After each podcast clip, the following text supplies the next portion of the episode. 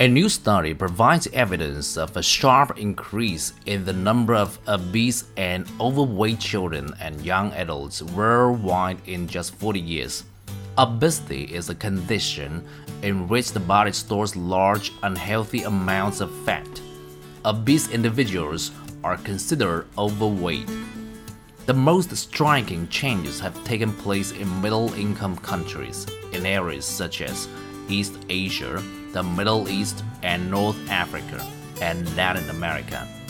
The WHO defines middle income countries as places where a person normally earns between $1,045 and $12,736 every year.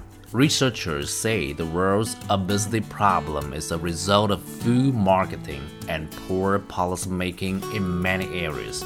In general, young people are not to blame. Rather than sort of being an individual's choice, it's a hard environment that people choose their foods in. Health foods being priced out of reach, and especially out of reach of poor, and unhealthy foods being marketed aggressively, together with perhaps not having a safe playing area for children, that are leading to weight gain. Being overweight can cause many diseases later in life, including heart disease, stroke, diabetes, and some cancers. Obesity also has a big effect on children, with some evidence suggesting it can affect their educational performance. Children should be spending less time playing games on the internet or watching television and instead turn to more physical activities and sports.